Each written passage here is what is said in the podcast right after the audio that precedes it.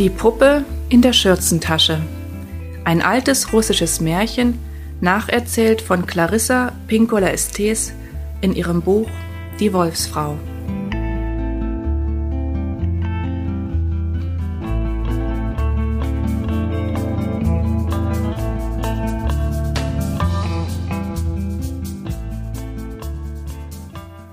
Es war einmal und war auch nicht eine junge Mutter und Ehefrau, die mit wachsbleichem Gesicht auf ihrem Sterbebett lag. Ihr Mann und ihre kleine Tochter knieten am Fußende des Bettes und beteten, dass Gott sie heil in die Welt der seligen Geister hinübergeleiten möge. Alsbald rief die Mutter ihre kleine Tochter zu sich, um Abschied von ihr zu nehmen. Und das Mädchen, das den schönen Namen Vasalisa trug, kniete an der Seite des Bettes nieder, um die letzten Worte ihrer Mutter zu vernehmen. Hier, nimm diese Puppe an dich und behalte sie immer bei dir, flüsterte die Mutter und zog unter ihrer härenen Decke ein kleines Püppchen hervor, das genau wie ihre Tochter aussah und genau wie sie gekleidet war, mit roten Stiefeln an den Füßen, einem schwarzen Rock, einer weißen Schürze darüber und einer Weste, die über und über mit bunten Fäden bestickt war. Dies sind meine letzten Worte, mein Kind, sprach die Mutter. Höre mir gut zu. Wenn du Hilfe brauchst oder mal den Weg verlierst, dann frage diese Puppe um Rat. Behalte sie immer bei dir, aber erzähle niemandem von ihr. Füttere die Puppe, wenn sie hungrig ist, dann wird sie dir helfen. Dies ist mein Gelöbnis und mein Vermächtnis an dich. Und damit sank der Atem der Mutter in die Tiefen ihres Herzens, sammelte sich in ihrer Seele, entwich aus ihrem Munde, und die Mutter starb. Lange Zeit trauerten der Vater und das Kind. Lange, lange betrauerten sie den schmerzlichen Verlust der guten Mutter und Ehefrau. Aber irgendwann kam auch zu ihnen ein neuer Frühling und mit ihm neuer Lebensmut und eines Tages verkündete der Vater, dass er sich mit einer Witwe, die selbst zwei Töchter mit in die Ehe brachte, vermählen würde. Und so geschah es. Die Stiefmutter und die beiden Halbschwestern begegneten Vasalisa mit ausgesuchter Höflichkeit. Aber schon bei der ersten Begegnung lag in ihrem Lächeln etwas Falsches, das dem Vater vollkommen entging, das er einfach nicht bemerken wollte oder konnte. Kaum dass die drei Frauen allein mit Vasalisa im Haus waren, quälten sie das Mädchen mit tausend Gehässigkeiten und trugen ihm die niedersten Arbeiten auf. Bald wurde Vasalisa im eigenen Elternhaus nur noch wie eine Dienstmagd behandelt, denn sie war ihrer Stiefmutter und ihren Stiefschwestern ein ewiger Dorn im Auge. Aber das lag daran, dass Vasalisa schön war, so lieblich und gut wie ein Wesen aus einer besseren Welt während die drei anderen Frauen von Neid und Missgunst bald immer hässlicher wurden. Doch Vasalisa ließ alle Demütigungen klaglos über sich ergehen. Willig tat sie alles, was ihr von den bösen Frauen aufgetragen wurde, und gehorchte jedem auch noch so boshaften Befehl. So ging es eine ganze Weile, aber eines Tages konnten die drei Quellgeister selbst Vasalisas Anblick nicht mehr in Haus und Hof ertragen und so sprach die böse Stiefmutter zu ihren Töchtern Wir wollen das Feuer ausgehen lassen und dann Vasalisa in den Wald schicken, damit sie die Hexe Baba Yaga um frische Kohlenglut für unseren Herd bittet. Wenn Baba Yaga das Mädchen sieht, wird sie es mit Haut und Haaren fressen, und damit sind wir Vasalisa endlich los. Die Stiefschwestern klatschten in die Hände, quietschten vor Vergnügen über diesen Plan und willigten schadenfroh ein. Als Vasalisa an jenem Abend vom Holzsammeln im Walde zurückkam, war alles dunkel im Haus. Besorgt fragte sie ihre Stiefmutter Was ist geschehen? Womit sollen wir nun die Finsternis erhellen? Woran uns wärmen und wie sollen wir unser Abendessen kochen? Du einfältiges Ding, gab die Stiefmutter spitz zurück. Siehst du nicht, dass das Feuer erloschen ist? Du musst sofort in den Wald gehen und die alte Baba Yaga suchen um dir von ihr etwas Kohlenglut geben zu lassen. Ich kann nicht so weit laufen, weil ich dafür zu alt bin, und meine Töchter fürchten sich im Wald. Nun geh schon, und wage es nicht, ohne Kohlenglut zurückzukommen. Artig wie sie war, gehorchte Vasalisa und ging noch in derselben Nacht in den großen dunklen Wald. Aber sie wusste den Weg nicht, und das Dickicht des Waldes wurde immer dichter und immer undurchdringlicher, und das Knistern und Knacken zwischen den Bäumen wurde ihr allmählich immer unheimlicher, bis sie sich wirklich zu fürchten begann und einsah, dass sie ihren Weg niemals allein aus dem nächtlichen Wald herausfinden würde. So griff sie in die tiefe Tasche ihrer Schürze, wo sie die Puppe ihrer Mutter fühlen konnte, und dachte bei sich selbst Wenn ich meine Puppe nur berühren kann und weiß, dass sie bei mir ist, geht es mir schon ein wenig besser. Bei jedem Schritt, jeder Wendung nach links oder rechts, griff Vasalisa nun in ihre Schürzentasche und fragte ihre Puppe, soll ich mich hierhin oder dorthin wenden? Die Puppe antwortete jedes Mal und wies ihr den Weg, und Vasalisa fütterte sie mit den Brotkrumen, die sie immer für ihre Puppe bereithielt. Immer wieder fragte Vasalisa, wie sie zu der alten Hexe Baba Yaga kommen sollte, und die treue Puppe antwortete ihr.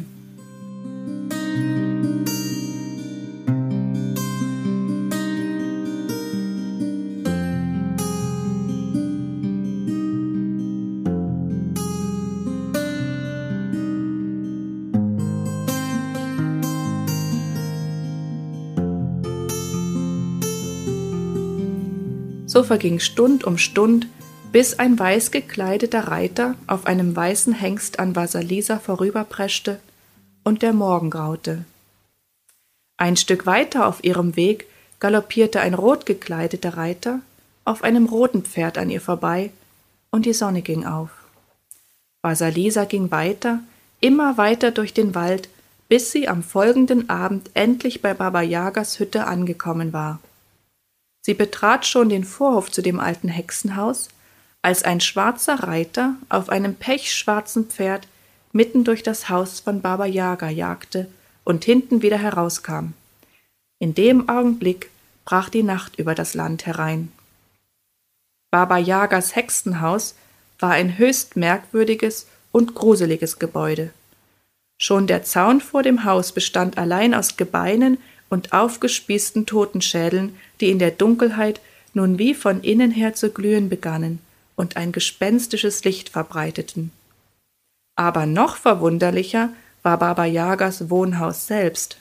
Es stand auf vier gelben Hühnerbeinen, die hin und wieder zuckten und sich manchmal mit dem ganzen Überbau fortbewegten oder sogar, wenn ihnen der Sinn danach stand, in einem wilden Walzertanz im Kreis herumwirbelten. Es dauerte nicht lange, da kam die Hexe da selbst durch die Lüfte gesaust, in einem fliegenden Hexenkessel, den sie mit ihrem Besen über den sternklaren Nachthimmel ruderte. Aus der Höhe blickte Jager auf die arme Vasalisa herab, schwang drohend ihren Besen aus Knochen und Menschenhaaren und rief mit Donnerstimme Ho, ho, du Menschenkind, was hast du hier zu suchen? Zitternd antwortete Vasalisa Großmutter, ich bin gekommen, um dich um Feuer für mich und meine Familie zu bitten. Mein Haus ist kalt, und meine Angehörigen müssen sterben, wenn du mir nicht etwas Kohlenglut gibst. Ja, ja, so geht es dir und deinesgleichen, erwiderte Baba Yaga ingrimmig. Ihre Nase war wie ein Haken zu ihrem vorspringenden Kinn herabgebogen, aus dem ein spärlicher Ziegenbart spross. Eine dicke Warze saß auf der Wange der Alten, die nun schrie Du Nichtsnutz hast das Feuer ausgehen lassen. Ja, ja, ich kenne das. Und warum, so frage ich, soll ich ausgerechnet dir die Flamme geben? Schnell und heimlich fragte Vasalisa ihre Puppe um Rat und antwortete dann, weil ich dich darum bitte. Hm, knurrte die Hexe. Glück gehabt. Das war die richtige Antwort. Aber ich gebe dir das Feuer erst, wenn du die Aufgaben erfüllen kannst, die ich dir stelle. Und wenn es dir nicht gelingt, musst du sterben. Vasalisa willigte in diesen Handel ein, und Baba Yaga brummte Zuerst musst du alle meine Kleider waschen. Dann musst du mein Haus fegen, mir eine gute Mahlzeit bereiten und den verschimmelten Weizen in meiner Kornkammer vom guten Weizen trennen. Ich werde beim ersten Morgengrauen zurückkehren und wenn du bis dahin nicht all diese Aufgaben erledigt hast, werde ich dich mit Haut und Haaren fressen. Damit flog Baba Yaga in ihrem Hexenkessel davon, und Vasalisa wandte sich voll Schrecken an ihre Puppe. Was soll ich nur tun? Wie soll ich mit all dem nur rechtzeitig fertig werden? Aber die Puppe versicherte ihr, dass alles vollbracht sein würde, noch bevor der Morgen graute, und die letzte und schwierigste Aufgabe würde erledigt, während Vasalisa sich zur Ruhe begab und schlief. So wusch Vasalisa die Kleider der Alten, fegte das Haus und kochte eine Mahlzeit, nahm ein wenig von Baba Yagas Essen zu sich, fütterte auch ihre treue Puppe und begab sich zur Ruhe in Baba Yagas Hexenhaus. Als Baba Yaga beim ersten Morgengrauen zurückkehrte, waren ihre Kleider gewaschen und getrocknet, die Mahlzeit stand auf dem Tisch, das Haus war blitzeblank geputzt und ein riesiger Berg guten Weizens war fein säuberlich vom schlechten Weizen getrennt worden. Die Hexe konnte beim besten Willen keinen Mangel an Vasalisas Werken finden. Nun, da hast du wohl wieder einmal Glück gehabt, brummte sie. Und dann rief sie ihre dienstbaren Geister herbei, die als drei Paar körperlose Hände aus dem Nichts erschienen und emsig begannen, den guten Weizen zu enthülsen und ihn in der Luft zu Brei zu stampfen. Den Brei verschlang die Alte mit sichtlichem Genuss, aber als sie fertig war, deutete sie auf einen riesigen Erdhaufen vor ihrer Haustür und sagte zu Vasalisa In diesem Erdhaufen verbergen sich Millionen von winzig kleinen Mohnsamen. Die musst du in der kommenden Nacht von allem Schmutz und allen Erdresten trennen. Und wenn dir das nicht gelingt, musst du sterben. Beim Anblick des Erdhaufens blieb Vasalisa vor Schreck beinahe das Herz stehen, aber sie griff in ihre Schürzentasche und die Puppe flüsterte sogleich Mach dir keine Sorgen, ich werde dir helfen. In jener Nacht versuchte Vasalisa, sämtliche Mohnsamen von dem Schmutz der Erde zu trennen, aber nach einer Weile sagte die Puppe Begib dich zur Ruhe, und du wirst sehen, dass am Morgen alles zum Besten bestellt sein wird. Und so war's. Als die Alte beim Morgengrauen heimkehrte, lagen Erde und Mohnsamen fein säuberlich getrennt vor ihrem Haus. So, so, knurrte die Hexe anerkennend, da hast du wohl tatsächlich einmal etwas fertiggebracht.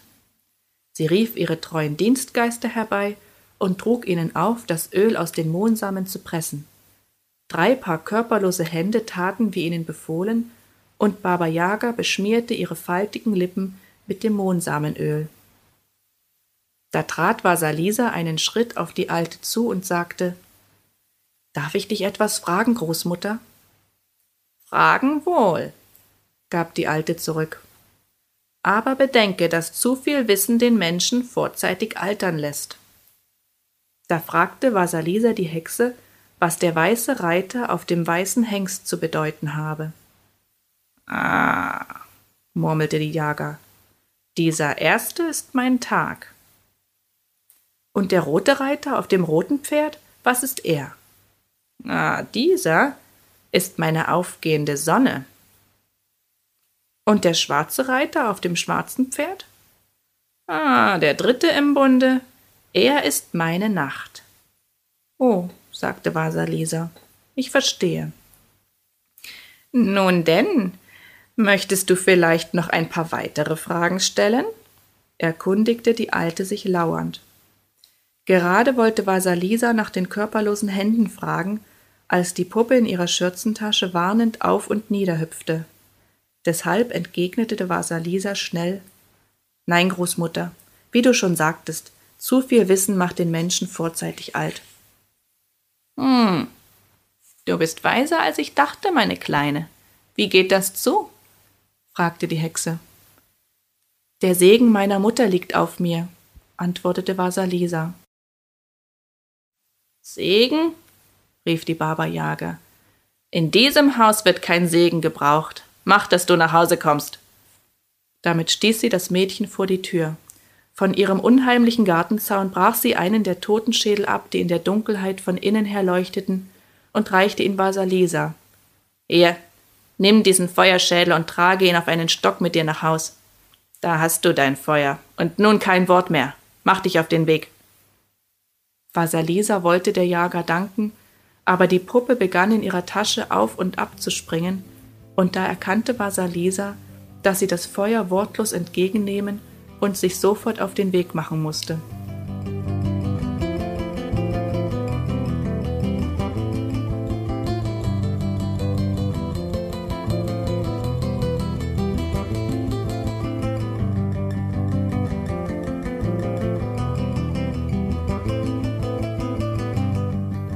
Sie rannte den ganzen Weg nach Hause, und die Puppe wies ihr auch diesmal den Weg durch den Wald.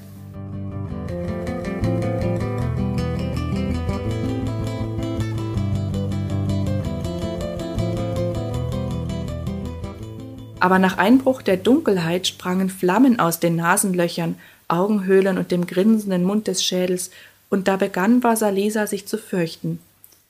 Sie dachte schon daran, den unheimlichen Schädel fortzuwerfen und sich auf und davon zu machen, als dieser zu sprechen begann und ihr zuraunte Beruhige dich und trage mich nur unbehört zu dem Haus, in dem deine Stiefmutter und deine Stiefschwestern leben.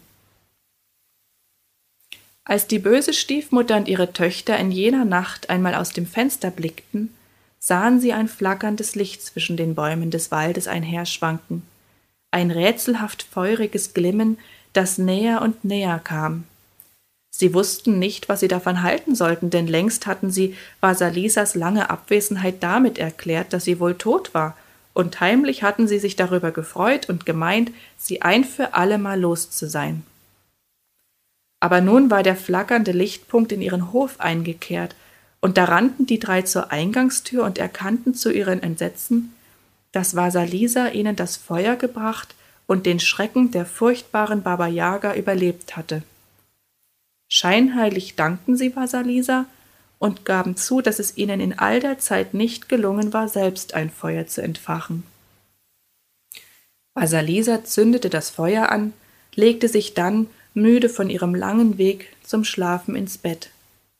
Die Stiefmutter und ihre Töchter rangen die Hände und liefen hierhin und dorthin, um sich heimlich zu beraten, und einen neuen Plan auszuhecken, doch der feurige Totenkopf beobachtete jede ihrer Bewegungen und brannte sich in sie ein und ließ sie nirgends zur Ruhe kommen. Und als Vasalisa am nächsten Morgen erwachte, sah sie, dass nur noch ein Häuflein Asche von den dreien übrig war.